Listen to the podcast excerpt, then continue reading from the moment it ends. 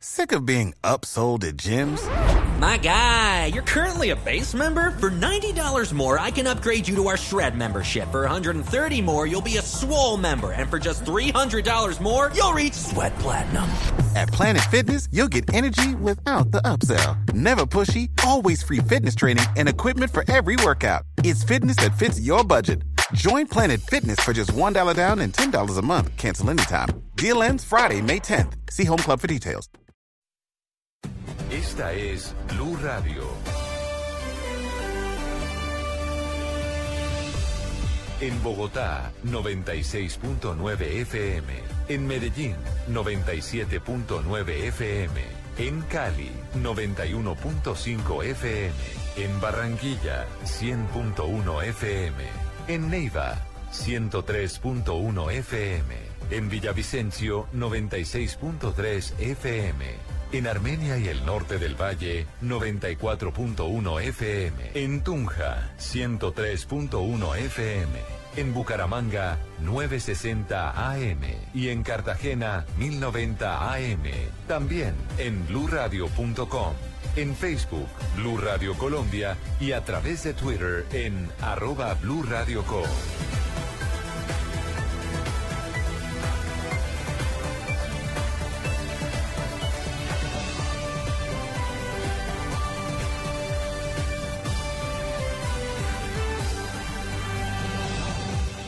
Radio, la nueva alternativa. Voces y sonidos de Colombia y el mundo en Blue Radio y bluradio.com, porque la verdad es de todos. Son las 2 de la tarde en punto. El gobierno y las FARC emitieron un comunicado conjunto con la metodología que se empleará en el próximo ciclo que inicia el próximo 2 de febrero. La noticia la tiene Natalia Gardia Zaval. Hace pocos minutos, la guerrilla de las FARC y el Gobierno Nacional emitieron un comunicado conjunto en el que aseguraron que entre los días 15 y 18 de enero, representantes de las dos delegaciones se reunieron para acordar la metodología del ciclo 32 de diálogos que inicia el próximo 2 de febrero. En el documento aseguran que el próximo 10 de febrero los expertos de la Comisión Histórica del Conflicto y sus víctimas entregarán los informes y los relatores presentarán el informe en síntesis. Además, señalan que el 11 de febrero recibirán a la segunda comisión de organizaciones sociales para continuar con el trabajo de la subcomisión de género y que en el ciclo se discutirá el alcance y la metodología de trabajo de la subcomisión del punto fin del conflicto. Natalia Gardea al Blue Radio. Blue Radio está en las calles de Venezuela. La oligarquía nos tendió una emboscada. Escuche la evolución de la crisis política y económica del vecino país con nuestros enviados especiales. Blue Radio y bluradio.com. La nueva alternativa. Una de la tarde, un minuto, vamos a Venezuela. Allí algunos analistas consideran que el desabastecimiento por el que está atravesando el vecino país es evidente y ha señalado cuáles eh, podrían ser las consecuencias para el gobierno de Nicolás Maduro. Vamos a Caracas, allí se encuentra la enviada especial de Blue Radio, Lexi Garay. La socióloga Carmen Balbas afirmó que entre más el gobierno del presidente Nicolás Maduro insiste en que no hay desabastecimiento y en que los productos sí están disponibles, pero los acaparan algunos pocos, más el pueblo venezolano seguirá magnificando la situación y aumentará su sensación de desamparo estatal. Ahora, a medida que la situación vaya siendo resuelta, eso se va viendo. El tú negar el tú decir que no hay desabastecimiento, mire, yo creo que la realidad es lo que más en este momento tiene peso. Sin embargo, afirmó que la situación no está solo en manos del gobierno, pues según ella, el venezolano promedio tiende a acumular muchos productos debido a los bajos costos y pensando en el estallido de una eventual crisis, lo que sumado al alto consumismo lleva a un escenario inapropiado. Desde Caracas, Lexi Garay Álvarez, Blue Radio. Gracias, Lexi. Son las 2 de la tarde y dos eh, minutos. Hoy se conoció que decenas de miembros integrantes de la banda juvenil oriunda del departamento del Huila, de Pitalito, de la banda juvenil, fueron deportados desde territorio venezolano. En segundo les tenemos esta historia porque las autoridades, mucha atención en Bogotá, están investigando un homicidio y un posible caso de secuestro en la capital del país. ¿Qué se sabe hasta el momento, Juan Carlos Pardo? Buenas tardes. Buenas tardes, Eduardo. Pues los hechos sucedieron en la calle Sexta con 32, aquí en pleno centro de Bogotá. Según las primeras versiones de familiares de las víctimas, hijo del dueño de la empresa de logística para eventos donde sucedieron los hechos, pues llegó en compañía de su novia y fueron abordados por los delincuentes. La joven mujer fue asesinada y el hombre al parecer habría sido secuestrado, según la versión de los familiares, debido a que su paradero hasta este momento se desconoce. La policía a esta hora adelanta las investigaciones del caso para establecer no solo los móviles, sino también los responsables de este hecho. Blue Radio también pudo establecer que los propietarios de la empresa ya habían denunciado amenazas en su contra por parte de extorsionistas que se identificaban como integrantes de las FARC, un hecho que están investigando las autoridades. A esta hora el Cuerpo Técnico de Investigación de la Fiscalía realiza el levantamiento del cadáver de la mujer. Noticia en desarrollo, Juan Carlos Pardo, Blue Radio. Noticias contra reloj en Blue Radio. Son las 2 de la tarde y 3 eh, minutos. Vamos a hablar de la noticia que está en desarrollo y tiene que ver con la deportación de decenas de integrantes de la banda juvenil oriunda del municipio de Pitalito en el departamento del Huila, que como les decíamos hace algunos instantes fue deportada o fueron deportados desde territorio venezolano. ¿Qué se sabe en el departamento del Huila sobre este caso, Edgar Donoso? Hola Eduardo, buenas tardes. Eh, pues la banda marcial oriente del municipio de Pitalito, denominada Real Banda, se dirigía a una presentación en la ciudad de San Sebastián, estado del Táchira, en Venezuela, cuando fue interceptada por la Policía de Inmigración venezolana. Alexander Valencia Ramírez, eh, director de la banda, nos comenta acerca de toda esta situación que ha pasado de Táchira no les importó nada, el gobernador de Táchira llamó y mandó los papeles que se requerían, nosotros tenemos los papeles que también se requerían, no, les importó, además de eso pues sucedió prácticamente de las dos de que las nueve de la noche, nueve la policía de Táchira nos, organizó el los señores no nos dejaron de seguir, entonces realmente, hermano, aparte de eso, salimos prácticamente que las organizadoras de la la han pasado un restaurante,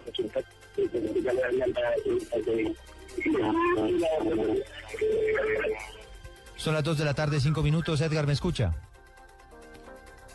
Eh, Edgar, ¿me escucha? Edgar, ¿cuántas personas fueron deportadas exactamente? ¿Cuántos fueron los jóvenes que fueron deportados desde territorio venezolano? Porque no se entendió muy bien el testimonio que acabamos de emitir al aire. Los que nos comenta Alexander Valencia, su director, es que son cerca de 80 personas que se desplazaban en dos buses desde Colombia, entre jóvenes y padres de familia, los que fueron rechazados por el gobierno venezolano, y se encuentran en estos momentos en la frontera, y ellos solo esperan poder retornar a nuestro país sin ningún problema. Seguro que nos han acabado de decir, pues están esperando pues, que se arreste uno de los buses que al parecer eh, fallas mecánicas, y entonces dice que aproximadamente a las 4 de la tarde esperan devolverse a nuestra tierra colombiana. Dos de la tarde y seis minutos, pues allí tenemos entonces la información que se conoce hasta el momento de esta banda juvenil que fue deportada desde el territorio venezolano. Hablamos de más noticias que han ocurrido en las últimas horas, porque se ha confirmado que un comandante y cuatro militantes de Hezbollah fallecieron en los ataques que lanzaron helicópteros israelíes en territorio sirio. Varias personas muertas y al menos 60 secuestradas en un ataque del grupo terrorista Boko Haram en el norte de, de Camerún. Uno de los detenidos el sábado en Atenas tiene una relación con la presunta célula yihadista desmantelada esta semana en Bélgica y la Fiscalía Federal pedirá su extradición, según se ha confirmado desde el gobierno belga. Dos de la tarde, seis minutos, la ampliación de estas noticias en blurradio.com. Mi mamá me enseñó a mezclar disciplina y esfuerzo para salir adelante que había que practicar y practicar hasta que las cosas salieran bien. Me enseñó que todos somos iguales y a seguir cuando las cosas no salen como uno espera. Y que aunque uno sea suave por dentro, a veces hay que ser fuerte por fuera. Este es un homenaje de Superarepa para todas las mujeres que se esfuerzan día a día para ser unas supermamás. Superarepa, la harina para arepas de las supermamás. El planeta está cansado. Estamos acabando los recursos. Hemos destruido sus bosques. Nos estamos quedando sin agua, sin animales, sin árboles, sin verde, sin futuro. Tú puedes ser parte de la solución. El 22 de febrero te esperamos en el Parque Simón Bolívar, en la Carrera Verde. Por cada corredor sembraremos tres árboles. Serán 10 kilómetros de amor por la naturaleza. Entre todos ayudaremos a sembrar un bosque de 15.000 árboles. En la primera carrera verde, certificada Carbono Cero en Latinoamérica. Inscríbete próximamente en tu boleta. Corre por los bosques. Corre por la vida. Sin los bosques no hay vida. En el 2015, los chicos quieren ser grandes. Sudamericano Sub-20 en las estaciones Blue Radio con Café Águila Roja. Tomémonos un tinto, seamos amigos. TCC cumple. Banco Popular, este es su banco. Zapolín, la pintura. Home Center, la casa oficial de la Selección Colombia. BBVA, adelante. Comer pollo. Este 2015 no te pierdas todo el fútbol en Blue Radio, la nueva alternativa, con los que saben de fútbol. Los personajes, las historias, las anécdotas, las confesiones, las noticias, todos los temas puestos sobre la mesa. Aquí comienza Mesa Blue en Blue Radio y bluradio.com, la nueva alternativa. Tengan ustedes muy buenas tardes, bienvenidos a Mesa Blue. Saludamos a los cientos miles de oyentes de Bogotá, Medellín, Cali, Barranquilla, Cartagena, Bucaramanga, Armenia, el Valle, Tunja, Neiva, Villavicencio y todos aquellos que nos escuchan a, a través de sus teléfonos inteligentes y de bluradio.com. Doña Juliana, buenas tardes. María Hola, Juliana, don Felipe. Esteban, buenas tardes. Don Felipe, muy buenas tardes. Y continuando con esta serie de programas de Mesa Blue, en donde queremos mostrarle la cara, la parte humana de las personas que ustedes ven todos los días en televisión, que oyen todos los días en eh, Blue Radio, que leen en los diferentes em, medios impresos, pues hoy tenemos el, el placer, por llamarlo de alguna manera, de haber invitado a nuestra colega, amiga, quien nos acompañara, o por lo menos a mí me acompañara durante el primer año de Mañanas Blue, nuestra gran presentadora Mabel Lorena Lara. Mabel Lorena Lara Dinas. Dinas, sí. Dinas. Sí, señor, Dinas. Pues no, entre amigos, una conversación chévere. Doctorcito Felipe. No, bueno, es que hay que decir que desde el primer día Mabel me dice el doctorcito, yo todavía no soy doctor, pero siempre me ha dicho el doctorcito. Mi doctorcito. Bueno, Mabel, hablemos de la maternidad. Uy. Hablemos de la maternidad. ¿Cuántos años es que tiene ya su chino? Tiene 15 meses, un año y tres meses larguitos. Luciano. Luciano. ¿Y cómo va? Divino. ¿Cómo va usted con Luciano? ¿Cómo manejar? No. Pero además lo- le pregunto, eh, como mamá, como mujer ocupada, como profesional, viene, presenta el noticiero, tiene que ir, va, la mandan a Buenaventura, tiene que estar en La Guajira, se pasea por todo el país. ¿Cómo hace una mamá ocupada como usted para, para manejar un niño como Luciano? Es una dualidad, porque uno, yo primero quería tener hijos y luego tengo que tener un hijo, es lo que quiero hacer, quiero tener un hijo. Pero luego de estar allí en mesa eh, de trabajo de Mañanas Blue, tener una agenda ocupadísima de 4 de la mañana a 8 de la noche, todo el tiempo, pues cuando uno decide ser mamá, uno dice, bueno, vamos a parar un poco.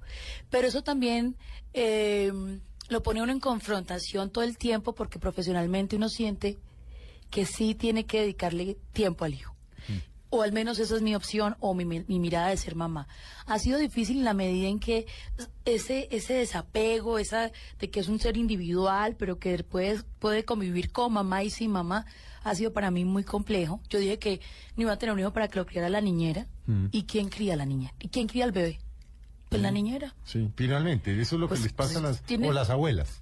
Sí, pero yo no tengo abuelas acá. Claro, pero cuando tienen los recursos, pues entonces meten la niñera, la nani, Sí. la abuela, la no. no. Preferible que la abuela, porque finalmente es alguien de, del grupo familiar. Así me crié. Sí, exacto. aunque yo tengo una muy buena mano, ayuda ahí en mi casa, pero es muy difícil para mí en dos planos.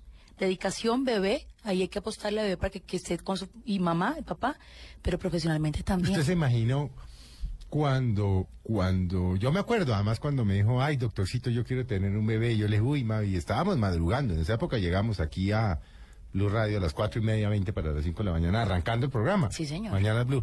Yo le decía Mabel, ya lo pensó, sí que yo quiero tener un bebé. ¿Usted se imaginó que eso era tan jodido? Se lo digo porque es que uno ve a las mamás reventadas. No, no, no por el sino uno las ve reventadas, Mabel. Sí, las mamás modernas son, sí, claro, porque es que uno sigue siendo mamá las 24 horas. Y los festivos, que es cuando debería descansar, sigue trabajando, trabaja el doble. Pues porque la niñera tiene que salir o tiene, bueno, pero para eso tiene uno un hijo. No me imaginé que iba a ser tan, tan, em, no difícil, el tema es tan complejo, porque la culpa a uno le sacan la placenta y le meten la culpa. Eso es de una, una empresa. ¿Cómo es esa tesis? Pues es que uno es, eh, no está conmigo, va a ser niño malcriado, no va a estar conmigo. Eh, tengo que dejarlo un día porque tengo que ir a hacer un cubrimiento en tal parte. No. Dios mío, ya mi hijo no me va a reconocer. Qué mala madre estoy yo porque estoy trabajando. ¿Ves? Sale, presenta, meta culpa de una. sí, la sí, de culpa una. de uno arrastra. una. Exacto. O por ejemplo, sale con las amigas y se va a tomar un vino, una champañita, cualquier cosa. Y uno regresa a la casa y uno está allí y es, "Ay, lo dejé solo. Pero lo dejé, pero yo porque trabajo, o sea, no se da tiempo para uno. Entonces la culpa todo el tiempo está en su vida. ¿Cómo fue la decisión de dejar Mañanas Blue? Fue, fue principalmente por esa decisión, ¿no? Por tener el bebé. Sí, fue muy difícil en la medida en que en Mañanas Blue estaba ejerciendo, haciendo periodismo todos los días. Porque para nadie es una mentira que uno en radio pues se fortalece eh, profesionalmente en el día a día, genera opinión. La televisión informa, pero la radio genera opinión. eh, y todavía me cuesta. Yo a veces no los oigo. Porque No, me da es que envidia. es muy difícil. No, porque me da envidia. Ah, por envidia. ¿Extraña Mañanas Yo Blue? pensé que era por la madrugada tan No, yo que extraño Mañanas que Blue. hacemos radio por la mañana. Porque además, y me lo decía un día una peluquería, una señora, hicimos un equipo muy chévere. Y De como me siento amiga también de Felipe, entonces era era con su buen sentido, ese humor tan, humor tan inteligente y tan rápido, entonces, Y tan mal hablado. uy. pero fascinante. Todavía la gente le dice a uno en la calle, no, a mí me encanta ese señor, es lo máximo. Y yo, es así, en la no, es, no, es, no es pose, él es así. Es así. Y la información que está allí, que uno puede hablar con la fuente directamente, porque... La mediatez de la radio. ¿no? Sí, porque la verdad es que cuando uno hace televisión, no crea que a mí me talla un poco eso de la presentadora. Porque yo me siento periodista. Pero no, pero es presentadora, pero pues es Claro. periodista, hace reportajes. claro, pero de todas formas uno sí tiene esa limitante. De que está en la Pero usted pantalla. volvería, ya después de haber estado, por ejemplo, en Mañanas Blue seis horas diarias y obviamente haber hecho reportería, porque usted arrancó como reportera en Cali. Sí, sí, sí, sí, sí. En Telepacífico. Sí, sí, sí. O sea, arrancó de en la Mm. calle, reportera, micrófono en la calle, y cobra noticias y vaya y que no sé qué y todo. Llegó, pues digamos, a un sitio que lo ha trabajado con el, su- que ha molido con el culo, vidrios. Digo que vidrios. ¿Usted, usted volvería a coger y decir, me voy para la calle?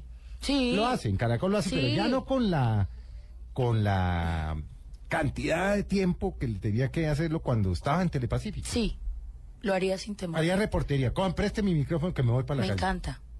Pero de pronto los nuevos formatos de nuestros noticieros eh, no permiten hacer grandes cosas o trabajos periodísticos más intensos, sino es el día a día, la- ya, ya, ya, todo corriendo. Y el eso es muy poco. Ese, eso, como la información, el qué, cómo, cuándo y dónde, eso ya no. Eh, es, nosotros estamos como en, una, en un momento estratégico, eh, incluso en la historia de Colombia, o así me siento yo, no sé si es que me creo muy importante o el trabajo que hacemos, y es ayudar a traducir ayudar a entregar la información para que la gente tome sus propias opiniones. Eso es clave. Y cuando usted está todo el tiempo en la buceta, en el Transmilenio, todo, ese no. Esa reportería no. Ya Me- no. esa no. Pero mándeme, por ejemplo, a Yo hacer... le vi a usted tal vez la... Bueno, es que yo no veo mucha televisión, le lo confieso, pero... ¿Qué le vi yo hacer a usted que en Washington cuando trataba libre comercio? ¿Hay alguna O la reportería del Mundial, por Sí. ejemplo. No, no, no, pero no, la, la del Mundial la Cosa vimos. chévere, pero- pero no. Esta, ese tipo de cosas, Felipe. Que fue y se metió por allá en Sí. un cuarto donde no se había metido ningún otro periodista. Sí, sí, ese tipo de cosas. Eh, eso me lo haría feliz.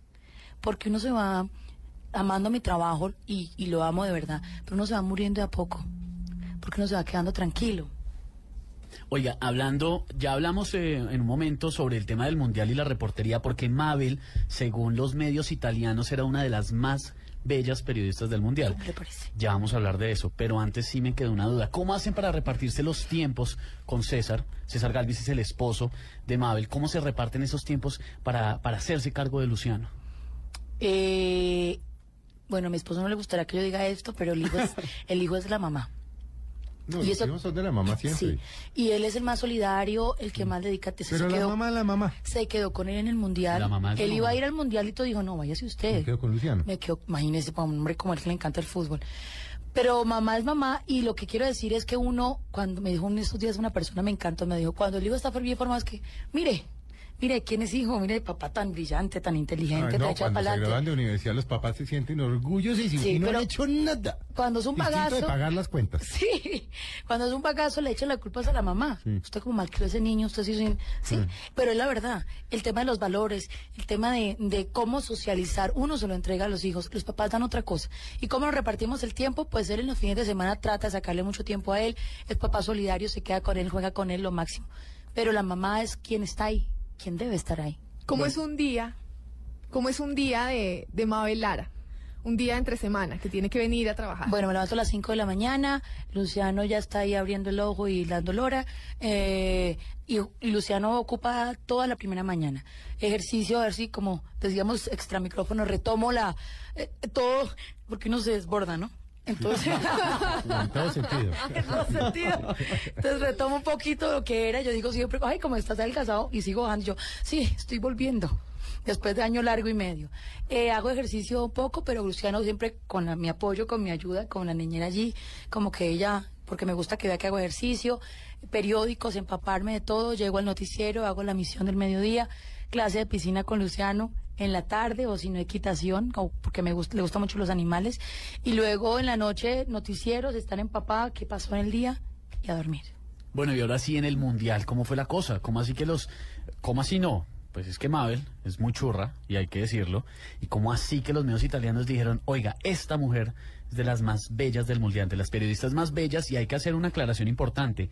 Al Mundial especialmente de este año, fueron, del año pasado, perdón, fueron mujeres muy, muy bellas a cubrir. Y que Mabel esté en ese top y en ese ranking fue un gran orgullo para nosotros. Pues yo no sé, a ver, pues los italianos, una siempre en Europa tiene su éxito. Ah, eso sí es, eso sí es muy cierto, de acuerdo. Aquí entre los criollos pues más o menos se defiende entre nosotros, pero- en Europa una es sensación.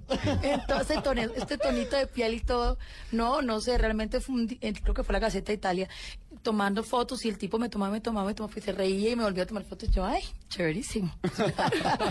y luego se hizo la publicación entre las más bellas, la belleza colombiana, no sé. Pues nada, ¿cómo se siente? La belleza subjetiva, te lo acabo de decir. A quien le gusta el morado, le gusta el azul, le gusta el zapote. Pero, pero bueno, eso ayuda al ego y es chévere. La experiencia del mundial fue fascinante.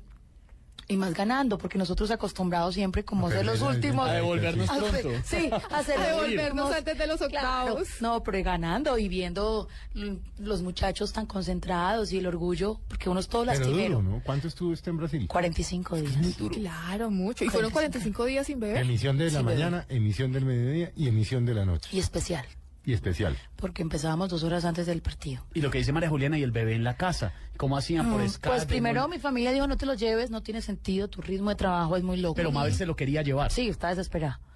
Eh, segundo, ¿qué pasó? Segundo dije, no, tráigamelo ya, yo estoy desesperada, esto va para largo, ojalá. Eh, pero también pues, es un mundial. Recuerde usted que los mundiales van los buenos y los malos. Sí. Y pasa lo bueno y lo malo. Entonces, ahí- y en Brasil, entonces la gente va un poco de libertinaje, pero una enfermedad, cualquier cosa, Luciano estaba muy pequeño. Fueron días duros cuando ganaba Colombia, yo gritaba y después me ponía a llorar. Otro Claro, día más. Ahí. Sí, entonces todo el mundo feliz, terminamos la transmisión, un éxito, cerrada la puerta. Skype, llore que no ha llorado.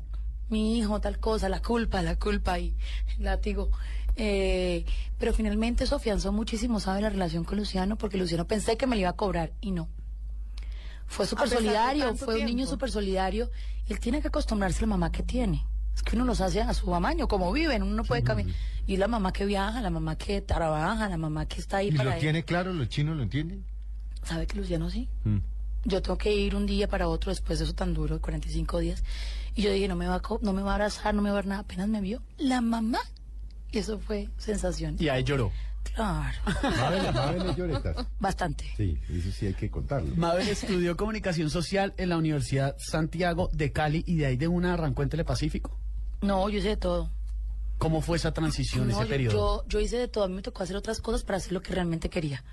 Porque, pues, mi biotipo, como dicen los deportivos, no representaba o no estaba entre los cánones de belleza de Colombia, o hace mucho rato no estaba, más de 10 años. Entonces, eh, la gente no me veía en ese perfil. Entonces, hice de todo lo que te puedas imaginar. ¿Qué hizo? A ver, transmisiones de movilizaciones, eh, mm, ataques guerrilleros, eh, reinados de belleza, eh, ¿qué más? Cubrimiento de todas las ferias, fiestas y eventos en el suroccidente colombiano, Carnaval de Negros y Blancos en Pasto, eh, nos chocó también mucho Cauca, Valle, Nariño y Chocó. Ahí tengo mis, mis comienzos, pero eso me formó. Primero me formó en calle y segundo me formó en documentación. Yo hacía transmisiones de tres horas, cuatro horas sobre eventos, X eventos. Tres horas hablando uno. Una bestialidad. Entonces creo que eso es lo que me ha permitido consolidarme en, en los directos o la gente me dice, usted es súper fresca, pero es un poco... Entonces, por ejemplo, carnaval, ¿eso qué voy a hablar? Me- no me quiero decirlo, pero sí, me tragaba tres, cuatro libros sobre la fiesta, sus orígenes, cuáles son los símbolos, por qué lo hacen, qué representa para la gente. Entonces, tú Claro, tenías... para tener contexto. Tú tenías contexto y tenías de dónde hablar del tema. No solamente qué linda la carroza, muy elegante el artesano, el lugar común. Y en el ejercicio periodístico, pues la calle es eso. Te forma Mm. en diferentes miradas, diferentes voces, diferentes formas de, de apropiarte de la Pero realidad. usted era niña de la casa, Muy. de sus padres, pues niña Sí, de... sí, yo no puedo decir, ay, no, yo he sido niña de mamá y de papá. Consentida. Muy, Y sigue siendo consentida. muy, muy consentida, por eso lo llorona. Eh, De acuerdo. No, hija de papá y mamá. Eh, Entonces, ¿a usted le, se le pagaron la universidad? No, no, yo soy clase media normalita No, y aspirando a clase de arriba. ¿Quién no cree que ya para arriba? No, No. clase media que sus papás le dan su universidad. Mi mamá es una mujer de academia, formada, de maestría, de doctorado, entonces para ella Mm. La educación era clave o es clave. es. Ella, cuando yo empecé en comunicación, esto eso es modelaje, me decía. Y yo indignadísima, no, mamá, esto es periodismo. Y hasta el final me dijo, pero ¿por qué no buscas, no sé, algo empresarial, la academia, el trabajo, no sé? Pero poco a poco creo que también con mi oficio fui demostrándole que esto lo que estoy haciendo y lo que seguiré haciendo es lo que me gusta, que es periodismo. Y, pero para ella fue duro. Mi papá sí es chochero de lo que quieras. Sea bailarina, cantante, no sé lo Mientras que quiera. está feliz, contenta. Sí, mija, lo que usted quiera. Pero mi mamá sí, siempre, y fue muy rigurosa, y siempre es, tiene que ser, les cuento una anécdota, yo estaba en el Colegio El Rosario en Cali, y yo, mamá, ocupé el segundo lugar, emocionadísima. ¿No le pareció gran cosa? ¿Y quién ocupó el primero? ¿Qué te faltó para ser la número uno? típico de... Sí, sí, sí. Entonces uno, Y hasta ahí llegó la acelerada. Ay, no. Claro, porque y siempre me faltó. A ella no le gusta que yo hable mucho de esto porque si no, pues yo fui la mala. No, fue la que formó mi carácter de palante, de la adversidad, como que me refuerce, me repotencia, entonces sigo y querer más. Si no, me hubiera quedado Y en ese momento terrible, pero hoy en día Mabel lo agradece. todo el tiempo. Porque es el carácter que te forma en la dificultad, ¿no? ¿Hermanos? Una Mabel, ¿tiene hermana, mi mejor amiga.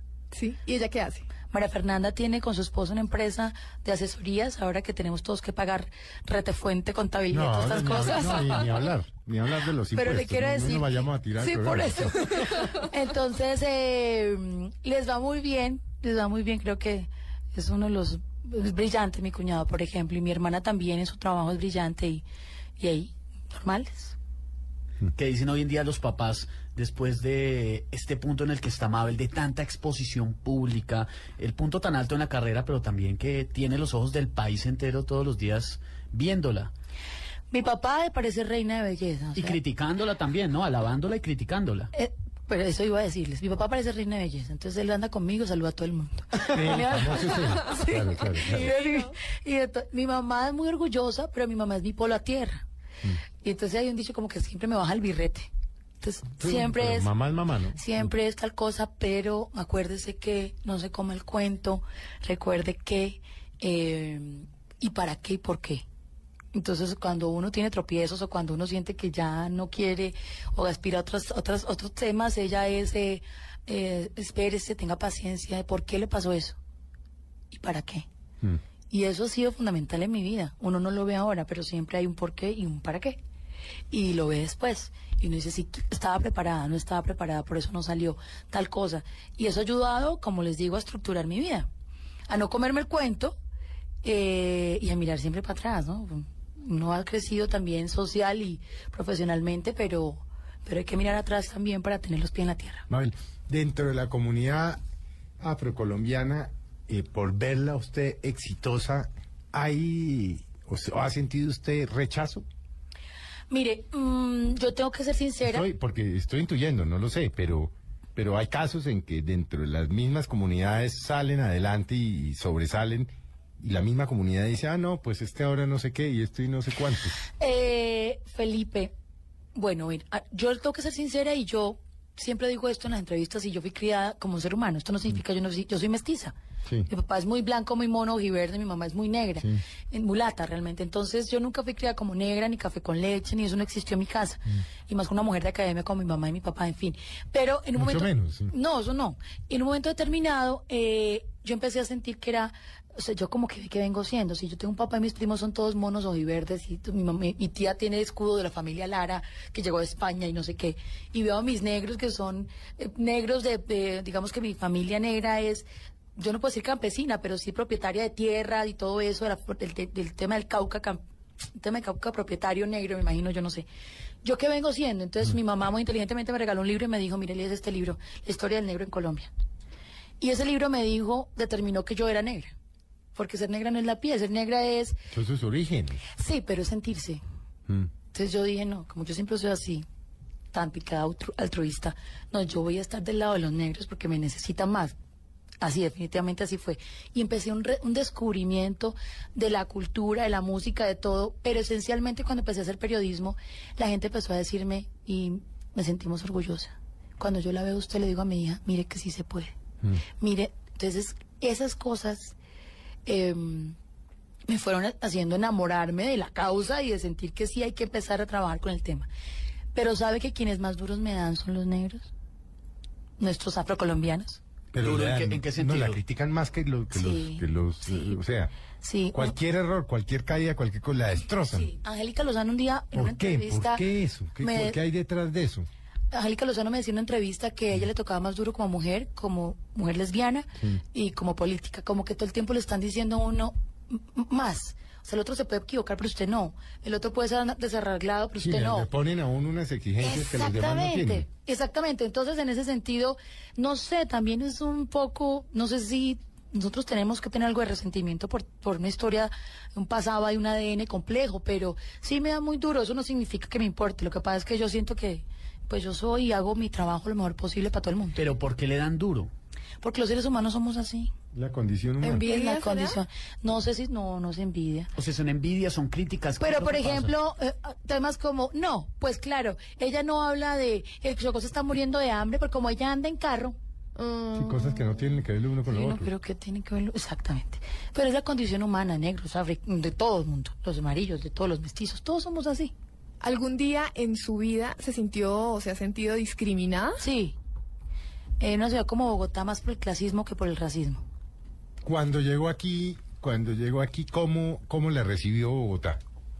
Muy bien, porque era la negra de las noticias. Entonces ya está uno marcado. Las etiquetas nos encantan. Entonces eso marca una diferencia. Entonces ya la gente está como pendiente de lo que hace uno, de todo. Pero ya cuando uno empieza a vivir la ciudad, a mezclarse en la ciudad, el acceso que uno tiene a- en Bogotá, en Cali o en otras ciudades como a, a, incluso la, la- a la movilidad social, moverse más fácilmente entre diferentes clases sociales y todo, aquí no. Aquí son muy cerradas. Es una sociedad cerrada. Sí, sí, entonces es... eh, Clasista, discriminadora. Sí, clasista más que racista, Mm. Felipe. Entonces, es un tema de de dónde vienes, quién eres. O, ay, y usted, y así todo como bicho raro. ¿Y usted dónde fue que estudió? Y le tocó muy duro. Y andaba descalza por allá en su pueblo. y No, yo soy una colombiana común y corriente que me echo en el camino y soy profesional. Pero como que uno es uno entre mil. No es una, no es producto de lo que su familia intentó hacer y salir ahí moviéndose, sino que eh, siempre como visto como bicho raro. Hoy debo decir que la gente me quiere, que así lo siento en la calle. eh, y, y- y he logrado no ser la negra de las noticias, sino la periodista. Porque a mí me tallaba mucho los titulares de prensa de el color de las noticias. ¡Ey! Yo me formé para estar aquí. Yo hice una carrera. Ah, hubo titulares como ese. Claro. Absurdos, ¿no? O el color de las ¿Y noticias. por qué no me lo hacen a mí? Por ejemplo. ¿Por qué se lo hacen a usted y no me lo hacen a mí? Sí, sí. ¿El blanco de las noticias? El pal- no, el, el titular de Felipe sería el pálido de las noticias. Sí. ¿Y sabe ¿Estoy qué? de, de pálido? No, pues, pues, O bueno, no, pero también podría ser el rosado de las noticias. El rosado de las noticias también, claro. Sí, Cuando es el lugar común. Yo al principio, debo decirles, me aprovechaba porque me diferenciaba. Ese ha sido mi éxito. Pues ya después te talla que siempre sea el tema. Vol, llegamos al mismo tema. Yo puedo hablarte de política, puedo hablarte de, so- de desarrollo social, preparado. puedo hablarte, yo soy periodista, yo soy una mujer formada. No me sigas preguntando de lo mismo, que eso ya lo sabemos todos. Ya lo ves. Hablemos de otra cosa. No es la esencia de mi vida, hace parte de, pero no es todo en mi vida. y haber logrado esa diferenciación, pues igual es un mérito muy grande, porque llega Mabel, llega a Bogotá, llega a estos círculos sociales, a esa exposición pública, y dice, hey, un momento, no, yo me hice en el camino y yo soy esto, esto, esto, y tengo todo este bagaje para ofrecer. Y resulta que en Colombia, eh, hace unos años, yo creo que hoy en día no, pero sí de pronto hace 10 años lo que hablábamos, estábamos todavía muy cerrados de mente en ese sentido. Tal vez las nuevas generaciones y los cambios han generado que ya hoy lo vemos diferente. Pues ahí vamos. Mabel abrió esa puerta, ayudó a abrir esa puerta. Mira, a mí un día me hicieron, y aquí mi doctorcito, eh, como, co- Me decía a las 4 de la mañana. Como Y mi eso lo agradece uno a las 4. como mi confidente y amigo, Y el domingo a las 2 de la tarde. Claro, también. con mi confidente amigo, mi doctorcito de- fue ahí como mi escucha. Me hicieron una vez una propuesta política, entonces yo decía, mi, ac- mi mejor acción política es estar todos los días haciendo lo que hago. Porque represento un grupo que no tiene visibilidad en el país. Punto. Pero además trato de hacerlo lo mejor posible. Yo le aconsejé que no se metiera. Usted me dijo que no. No, no, Le- no. Y yo también Ni dije no. Le dije, no se meta en eso porque no le sale bien, porque la están escogiendo, porque es famosa y porque es negra. Claro, claro. Nadie se ha sentado a ver si usted sabe política, de Sí. literatura, de historia, mejor, de historia. Mejor tiene razón, doctorcito. Así de Pero usted ya lo había pensado. Hace rato sí, no, no, no, eso no, no va cuando mí. Mabel, Pero no cuando la Mabel- palabra, el consejo. Cuando Mabel, cuando uno va, ella ya viene, ¿no? Eh, gracias. Vamos a hacer un breve corte, ya seguimos con Mabel Lorena La. Fíjense, una mujer berraca, echada para adelante y un ser humano excepcional, maravilloso y por eso, pues hoy la tenemos en Mesa Blue. Quédense con nosotros, ya volvemos. Ya regresamos con Mabel Lara, edición especial de Mesa Blue. Continuamos con Mabel Lara, edición especial de Mesa Blue. Continuamos en esta conversación de domingo en Mesa Blue con una gran mujer espectacular. Además, compañera, la tenemos en Blue, la tenemos en Noticias Caracol. eh, una sonrisa espectacular que ilumina eh, la sala de redacción cuando estoy llega, pues la verdad. Que No, decirlo. eso sí es cierto. Mabel Sí, claro. Lorena Lara Dinas. Bueno, Mabel, hablemos del matrimonio, la convivencia. Aquí quiero ver a la mujer, a la, Ay, la- la- carajo. la convivencia, el matrimonio. Es muy jodida. Eso, eh, ya, me mató el tema. Sí, es que cuando usted es un ser individual, es decir, pues es una redundancia, evidentemente, pero lo que quiero decir es, cuando usted tiene sus necesidades, preocupaciones y quiere también hacer su proyecto profesional y todo, y usted comparte la vida con alguien, usted tiene que ceder. Y en esa, en esa Tiene que medida... negociar, dicen, ¿no? Tiene que hacer concesiones, Sí, dicen, ¿no? en esa medida de fuerza es donde usted se complica la existencia. Porque usted siempre es, no, pero yo no puedo ceder, porque es que yo quiero esto, pero, pero el otro quiere esto. Entonces, ¿hasta qué punto usted quiere ceder? Hasta ese punto le llega el matrimonio. Hasta el punto que usted dice, no, no quiero ceder más. O no me interesa. Y son cosas pendejas. Bobas. Sí, Eh, el- a mí me gusta que almorcemos los domingos donde mi mamá. No sé, a mí no. Yo quiero ir a un restaurante. Pero yo quiero ir donde mi mamá. Yo quiero un restaurante. ¿Quién cede? Se gana, se pierde. Entonces, hasta el momento en donde usted está dispuesto a ceder, a, a negociar y todo esto, pues hasta ahí le dura el matrimonio. Porque O antes sea, el matrimonio es sinónimo de sacrificio. es, es, mire, yo creo que las personas divorciadas, y yo estuve separada un tiempo, eh, fuimos o somos en su momento eh, perdedoras. Bueno, no mentira. No ¿Los está bien dicho. Es decir, eh, hay, es que esto es de lucha constante. No, no, pero explíqueme esa tesis porque yo ya me he divorciado dos veces. Por favor, me la desarrolla esa tesis. A ver, de pronto por los oyentes, es lo que yo pienso con todo el No, no, respeto pero de sus además por vidas. eso la tenemos aquí para... Sí, yo, yo creo, Felipe, que el la separación, como esto es una lucha constante, seguir remando y seguir hágale. No importa, sigamos. ¿Sí? Mm. Eh, y como han cambiado tanto la realidad social y de las parejas, pues las que, los que se divorcian son los que no aguantaron más. O sea que el No, no. matrimonio es aguante. Sí, claro. Pero aguante por amor y por proyecto político y por empresa familiar. ¿Y quién es mejor negociante en esas decisiones, Totalmente de César o acuerdo. Mabel? Él. A veces ya se está cansando. No, y es cierto, los que nos hemos divorciado es porque... Uno, uno por se ve más que el hechos otro. adicionales, o sea, extraordinarios al matrimonio, o porque uno dice, me mamé. Sí, y son mamadas de cosas bobas. Pero Pero realmente... ese pequeño cotidiano vivir de la cosa boba no, no, no, no alcanza, se acaba volviéndose uno loco, ¿no? El calzoncillo, que recoja, que él no hace nada, que sí sé cuánto, que eh, no sé, o sea, la cotidianidad. A decir, además que él es súper riguroso, juicioso, Sí, organizado. César es un tipo organizado. Súper organizado, súper. Y yo soy un poquito díscola. es decir, yo soy un poquito eh, olvidadiza. Bueno, a colocar un ejemplo sencillo. El, Luciano se baña con su papá, con César en las mañanas. Entonces yo se lo paso. Y entonces yo dejo, él abre la puerta del baño, Mm. yo le paso a Luciano y yo me voy. Y él es, por favor, ciérrame la puerta. Pero a mí se me olvida. Y esto ha generado un sinnúmero de problemas. Pero es que tú no entiendes que me gusta que cierres la puerta que... y mire la, la bobada. Entonces para mí eso es como, ah, pero para él es importante. Entonces como somos tan diferentes, pues por gracias a Dios, que tal todos iguales, No, pues. eh, todo el tiempo uno está negociando. O al menos, ay, pero ¿por qué te hacen? Ay, pero es una bobada. Pues para él no es una bobada. Y es entender al otro, respetarlo en su espacio y, y- y va de doble vía. Yo soy una mujer que eso me ha permitido llegar a donde está. Algunas personas lo leen como soberbia, otras personas como de carácter fuerte. Y para negociar, las mujeres cuando somos así es complejo. Usted tiene un carácter duro. sí.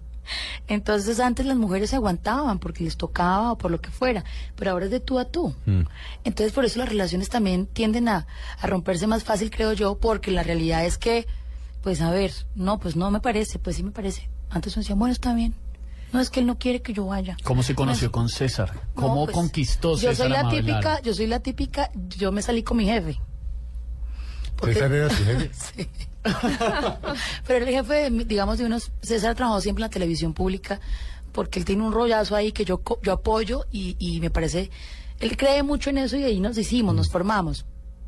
Entonces hacíamos transmisiones y viajábamos por todo el país. eh, y él era, digamos, el que el cerebro de todo este montaje de la televisión de Telepacífico, de los proyectos de impacto que tenían que tenerse en la región, y yo era la presentadora estrecha.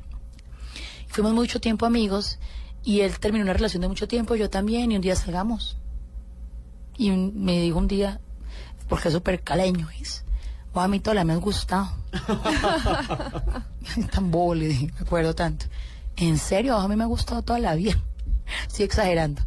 Y Y hoy es el padre de su hijo. el padre dijo, yo lo miro. Sí, ¿Cuánto duraron de novios? ¿Cuánto un duraron año, un año y medio. ¿Y cómo fue? para Durísimo para mi mamá porque César era un hombre que vivía solo en su apartamento, entonces para ella eso era...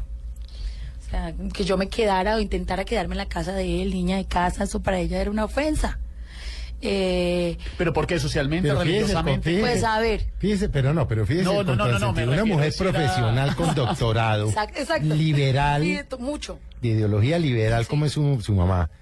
Pero si la niña se llegara a quedar donde el novio, eso no. No. Está visto mal socialmente, era pecado. ¿Qué le decía a su mamá? No, pues ¿cómo así? Eso es un irrespeto para mi mamá. Sin, Pero siendo de pensamiento tan liberal. No, señores, o sea, y ni siquiera durmió nunca en mi casa, en mi cuarto conmigo, jamás. Eso no existía. No, y todavía muchas No, familias. todavía. Pero por supuesto, a la- antigua. Sí, entonces eso, y, y, y de que llegue temprano y todo, no. Y le ora y tal. y- Sí, de ¿cómo así? Y de esperarlo en la sala a veces, mm, no era tal hora, tal cosa.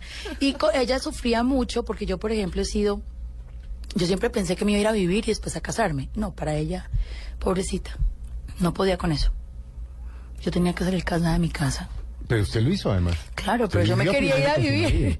No, no, yo me casé. Salí de mi casa de blanco. Claro, Ah, porque es que muchas personas- reincidió. ¿Cómo así? Usted no reincidió, se casó, se separó y volvió.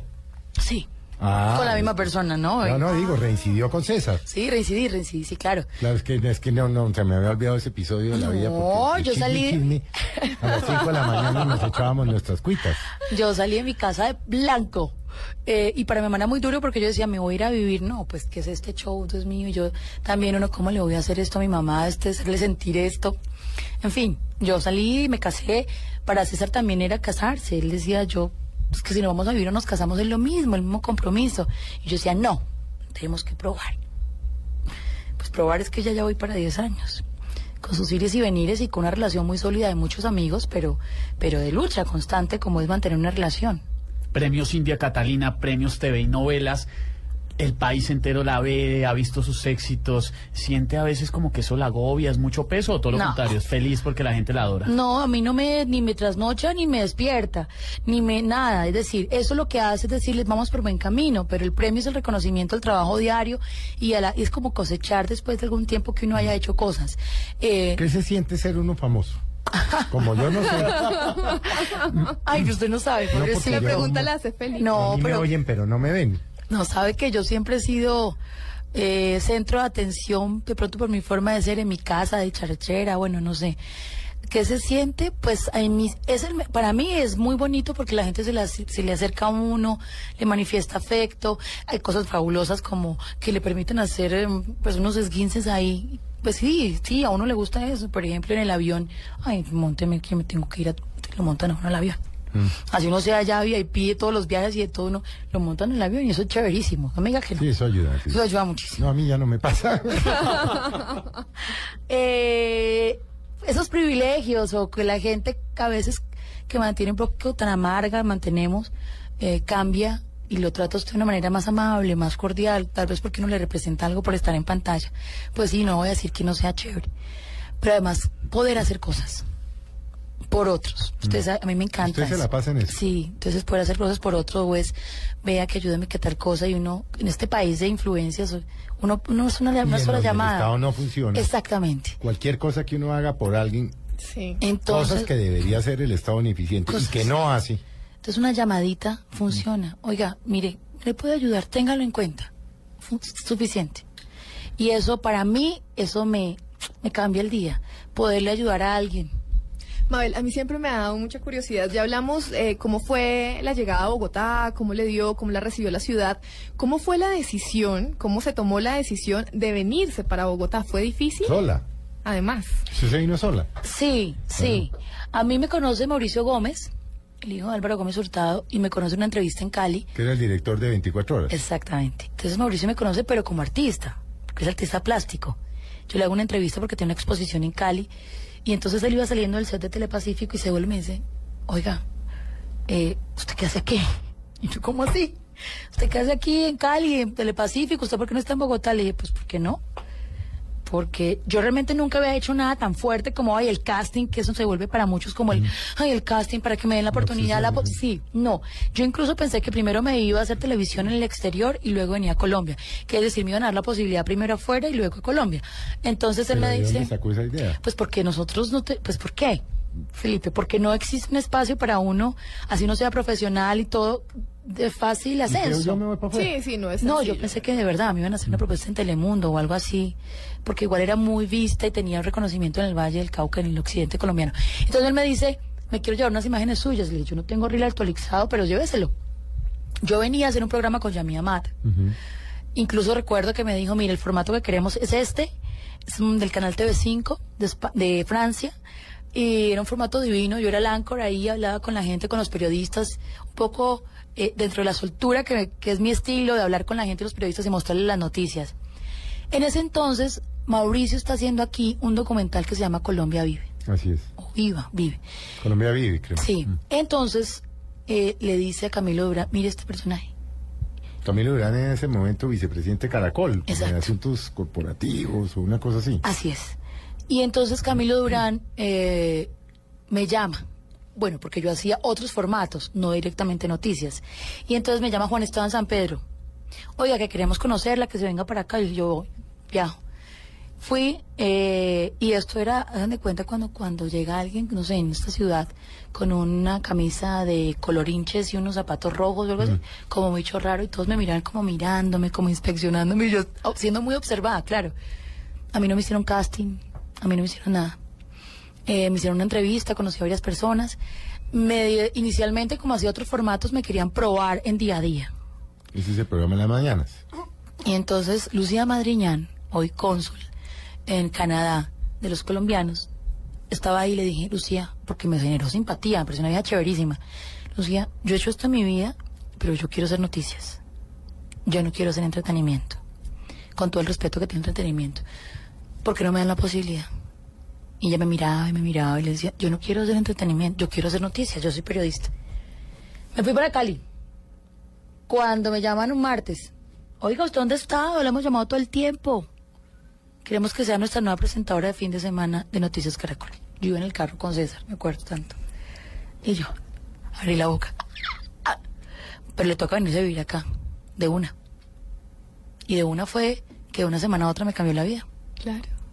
Y me vine y empecé en fin de semana, duré tres meses solamente y allí ha sido una cosa medio, medio circunstancia, medio mm, no rápido, porque yo ya había hecho mucho.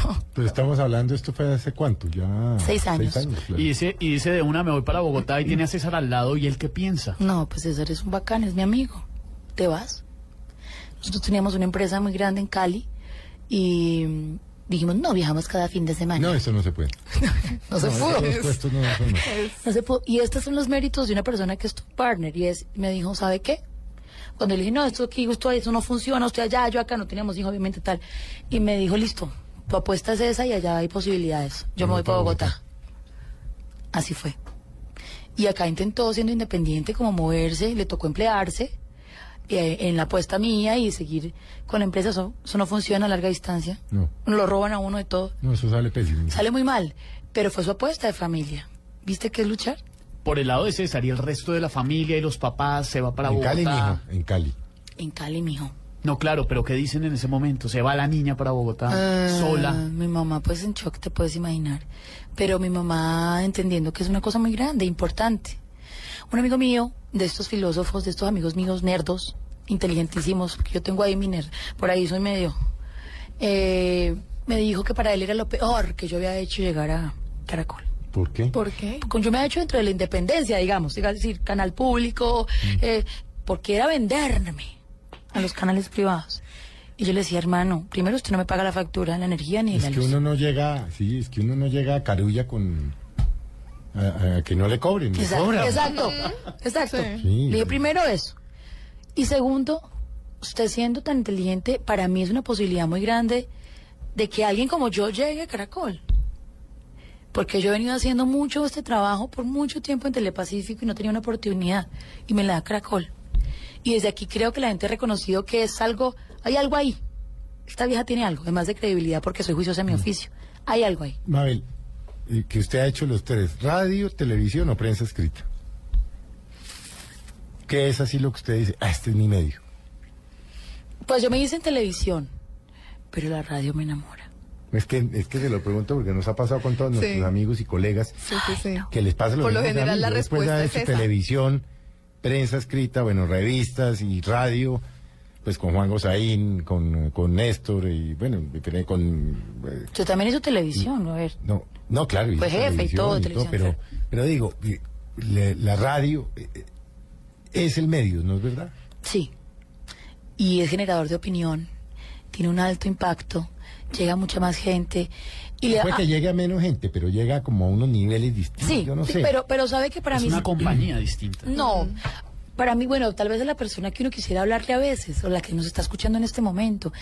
Pero la radio genera esa simpatía. Por ejemplo, a mí me mama estar siempre al punto y la gente está pendiente de la, de la cadena. Ah, no, aquí puede uno llegar en pijama y no se dan cuenta. Sí, Que a entonces... mí no me han visto. que siempre está, aquí a las cinco de la está, mañana. pero está siempre divino y regio, o sea que no invente. Y entonces uno, entonces uno está pendiente, entonces está hablando de la masacre y no sé qué. Pero siempre y la gente es que, también, sí, pero, no, y está bien, y está, bien. pues, no, pues, pero entonces la gente que por favor se acomode la cadena que está a un lado. Entonces uno como que está esa cosa dual entre hacer mi oficio Y ver, sí, verme bien y verme impecable. Entonces no hemos podido en Colombia, no hemos podido. Porque usted ve, por ejemplo, gente con sobrepeso en Estados Unidos, en Europa, gente distinta, haciendo, su trabajo, frescos. Con el, no, nosotros tenemos una tara ahí. Bueno, pero vamos en el camino. Vamos en el camino, porque entonces empiezan a criticar, mire el pelo, mire no sé qué. Hermano, estoy hablando usted de un asesinato, están picando a la gente aquí. Usted- Buenaventura y Sí, un ejemplo. Y usted hablando ahí de la camisa, qué linda, no, no fregues. Pero la radio seduce. Y hay algo particular. Usted puede colocarse en una máscara en televisión por lo que hace. O sea, puede eh, la voz y tal. Pero en la radio usted sabe quién es quién. Es que además porque no hay posibilidad de error. Usted no puede editar. Exacto. O sea, usted está, lo que dijo, lo, dijo. si lo lo dijo bien, bien. Si lo dijo mal, aténgase a las consecuencias. Pero sabe, Felipe, que yo creo que la radio además tiene una cosa muy bella y es que se ve el alma, sin tener cómo verlo. Sí, es porque está uno, porque uno refleja más lo Se- que es. es evidente. Sí, para bien o para mal. Ese tipo es chéverísimo, lo es. Entre otras cosas, porque en radio tal vez los, los oyentes no, no han concientizado el tema, el tono de la voz refleja su condición energética, por llamarlo de alguna Ah, manera. sí. Si usted amanece un día con malparidez, eso se siente. Si usted amanece feliz, eso se siente.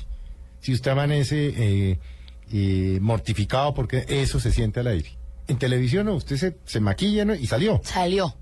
Pero aquí no, en, uno en no. radio tiene, yo no lo había pensado, le leen a uno el alma, pero rapidito. Sí, y, y esta persona... yo- Si usted es chévere, chévere. Eso. Si no es chévere, no es chévere. Exacto, me encanta, él me encanta lo que sale. Pues lo estoy diciendo porque me dicen de usted, por ejemplo, aquí, el señor es chéverísimo y sale y dice las cosas que uno está No, yo soy pensando. bárbaro.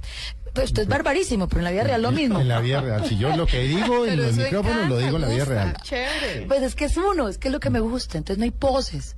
Mm. Y si trabaja la opinión y trabaja la información y trabaja eh, el, el periodismo, pues es perfecto, es chévere. Mabel, hablando de verle el alma, que es lo que estamos haciendo hoy en Mesa Blue con Mabel, que generalmente es la que entrevista y hoy pasa a ser Ah, entrevistada. pero es que esa es lo chévere Esa es la magia serie. acá en, el- en En esta serie que estamos haciendo de Mesa Blue y es que ellos siempre entrevistan.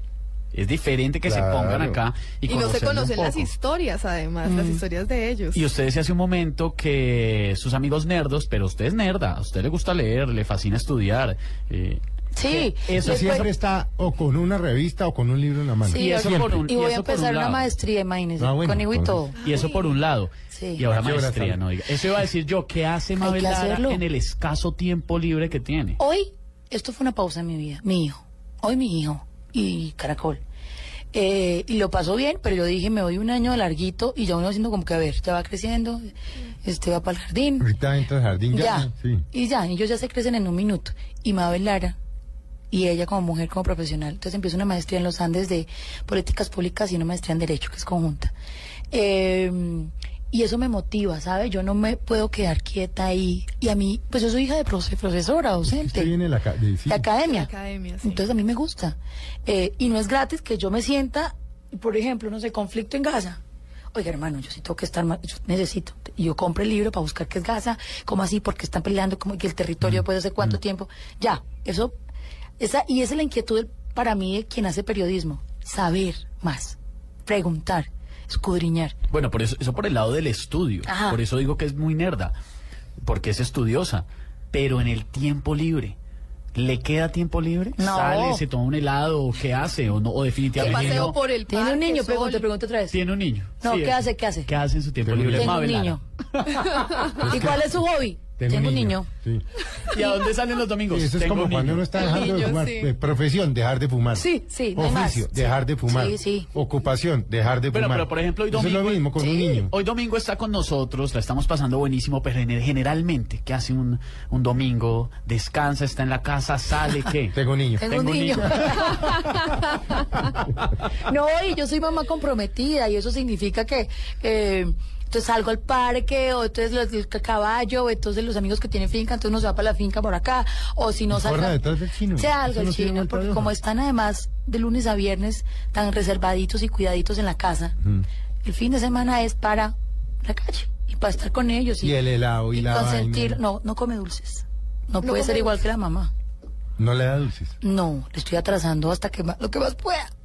Le di, pues yo soy amante de los chocolates. He tenido mis problemas con el dulce. Si usted come cho- chocojólica. Sí, exactamente.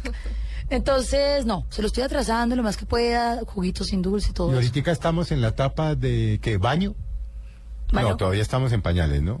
Luciana Mm, todavía está en sí, pañales. Pero, ahorita arranca la etapa ya- del baño. Sí, exactamente, empieza baño. Pero está en la etapa de no me gusta el coche, mamá. Ah. Quiero descubrir. Come, no porque pierdo tiempo, porque si el mundo está palpitando afuera. Y tú me das comer, ¿para qué comer? Ah, está. Sí, entonces uno, lo que antes era, no, ya no. Corre detrás de, hay cintura. Pero es una experiencia maravillosa y te dice mamá. Entonces te mueres y estás enamorada de él y, y me encanta que me haga ojitos a mí y le saque la lengua al papá porque es celoso con su mamá. Eso me encanta. ¿Y ya lo tiene durmiendo solo? Ahí la cosa. Creo que eso es un no. Yo creo en el colecho. Y Pero hasta qué edad. Pues hasta un poquito más. O sea, Queda Son un poquito notificado, más Luciano de los cinco. no ha dormido una Sí, sola sí. noche, noche en su cuarto. Sí durmió, sí durmió. Y durmió muy bien y todo, pero estas noches tan frías. No, y además, ¿sabe qué? Es que yo digo, si yo que solo quiero un hijo, y ellos se crecen tan rápido, ya los días le dicen a uno, ¿y qué mamá que se va? No, quítate, no quiero estar contigo. igual, o sea, mamá, no me sí. Eso ya. beses. Eso ya, mamá, no me beses. Entonces yo digo, hasta lo que pueda tenerlo ahí arrunchadito, pues lo hago. Pero es un niño súper independiente, no le gusta que lo cojan, o sea, lo uno no quita lo otro. Y yo creo y practico el colecho. Para mí ha sido lo mejor, no hay nada mejor que dormir con un bebé. Y con el marido al lado, pues sí. Claro, claro que sí. Y por ahora el otro, descartado. Tengo un niño. Sí, sí, si usted quería otra respuesta. Es que eso es un trabajo Creo muy que quedó berraco. clarísimo. Las mamás que la están oyendo ahorita Profesión dicen, mamá. no, es que eso, Mabel sí sabe de lo que está hablando. Sí, y nadie le dice a uno eso. Es divino, es divino. No, sí. ni le oyen, ni lo mandan a uno con manual tampoco. No, y uno aprende. Yo, Profesión, profesión, mamá. Sí, yo sé- Experiencia cero. hay un libro que se llama El Mi Primer Año, eh, Ah, hay una cantidad de libros. Yo todos me los leí. Entonces un día una amiga, que una amiga que es pediatra, yo le dije, me estoy leyendo este y este libro y me dijo, se murió la risa, me dijo, no te van a servir para nada. Cada hijo viene con Son su- distintos. Claro. Y es el instinto que se desarrolla y vas a aprender. Él te enseña. Pues bueno, se nos acabó el tiempo con Mabel. Qué maravilla, ¿no? Ya, ya la soltamos Una- para que vaya porque. Luciano viene y nos saca la lengua si no la Porque dejamos. ir. tiene un niño. Porque tiene un niño. Y nos quedó claro. Pues, Mabel, de verdad, gracias. Una delicia entrevista, que nunca Ay, nos habíamos entrevistado, ¿no? No, no. Trabajamos juntos, hicimos Mesa Blue Sí, juntos, sí, hicimos sí. Mañanas Blue. Gracias. Noticieros íbamos y viajamos por todo el país Sí. cuando yo estaba sobrio. y al licorado también. También. Mejor. Mejor. No, no, no, una delicia y qué bueno hablar entre amigos y gracias. Gracias, Mabel. De verdad, una delicia estar con usted. Sí, Juli. muy chévere. Gracias. Esteban, Felipe, muchas gracias. Bueno, a nuestros Gracias oyentes, a ustedes. muchas gracias. Los esperamos dentro de ocho días en Mesa Blue. Acaben de pasar un domingo en familia. Y bueno, ya dentro de ocho días tendremos también otro invitado especial que estoy seguro les va a los va a mantener con nosotros. Muy buenas tardes.